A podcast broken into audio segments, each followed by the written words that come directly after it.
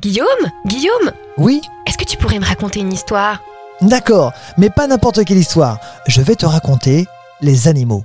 Aujourd'hui, je vais te raconter l'histoire d'un animal qui fait étrangement penser à un dinosaure des temps perdus, une sorte de mini T-Rex qui aurait pu extrêmement bien s'en sortir dans la vie tellement il peut être redoutable et puissant en termes de potentiel, mais qui est trop simplet pour s'avérer efficace malgré ses mensurations imposantes. Écoute bien, 1m20 de hauteur et il est capable d'atteindre une envergure de 2m30. Je vais te raconter l'histoire du bec en sabot du Nil. Tu parles de bec? C'est un oiseau. Puis tu dis sabot. Alors c'est un cheval. Je ne comprends rien du tout. En effet, c'est un oiseau, c'est même un échassier comme les cigognes ou les pélicans. Le bec en sabot tient son nom de son bec qui ressemble à un sabot, tout simplement. Ce bec est parfaitement adapté à la pêche, à la différence de son cousin le héron, qui lui harponne ses proies. Le bec en sabot est cope à l'horizontale. Au Soudan, on l'appelle même le père de la babouche. Mais s'il pêche, c'est qu'il mange du poisson. Tu as raison, il va essentiellement manger des poissons, mais il peut également se satisfaire de serpents aquatiques ou de grenouilles. Ses zones de chasse préférées sont les eaux peu profondes à haute végétation. Si les eaux sont profondes, il s'installe sur une plateforme de végétaux flottants. Il chasse et pêche à la vue et à l'ouïe, tenant son bec vers le bas contre sa poitrine afin de faciliter la vision binoculaire. La proie est généralement décapitée avant d'être avalée. Peut-il migrer comme la cigogne? Non, pas du tout. Ce n'est pas un migrateur. Il va rester sur son territoire, généralement en solitaire, mais il peut vivre en couple. Cependant, les mâles et femelles ne mangeront pas au même endroit. Par exemple, si l'un mange à l'est, l'autre mangera à l'ouest. Chacun respecte le territoire de l'autre. Il a un drôle de nom. Bec en sabot du Nil. Ça veut dire qu'il vit près du Nil? Là encore, pas forcément.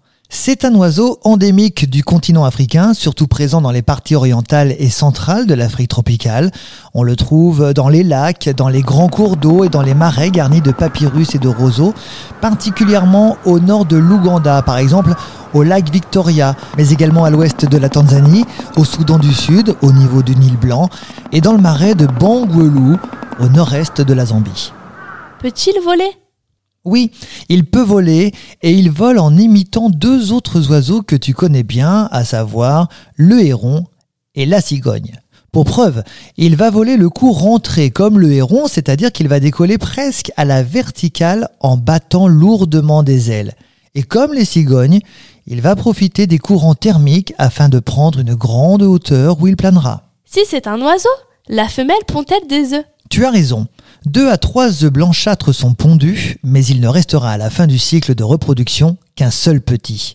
En effet, afin de s'approprier toute l'attention et la nourriture, le plus vigoureux des oisillons tuera le reste de la fratrie.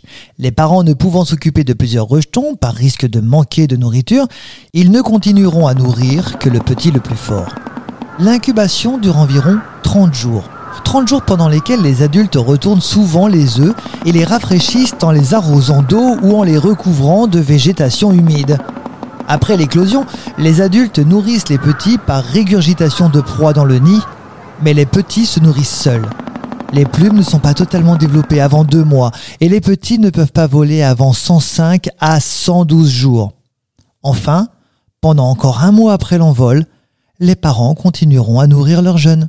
Ce podcast vous a été proposé par Radio Pitchoun et compté par Clara Moreno et Guillaume Covini. Merci pour votre écoute. On vous dit à bientôt pour de prochaines histoires.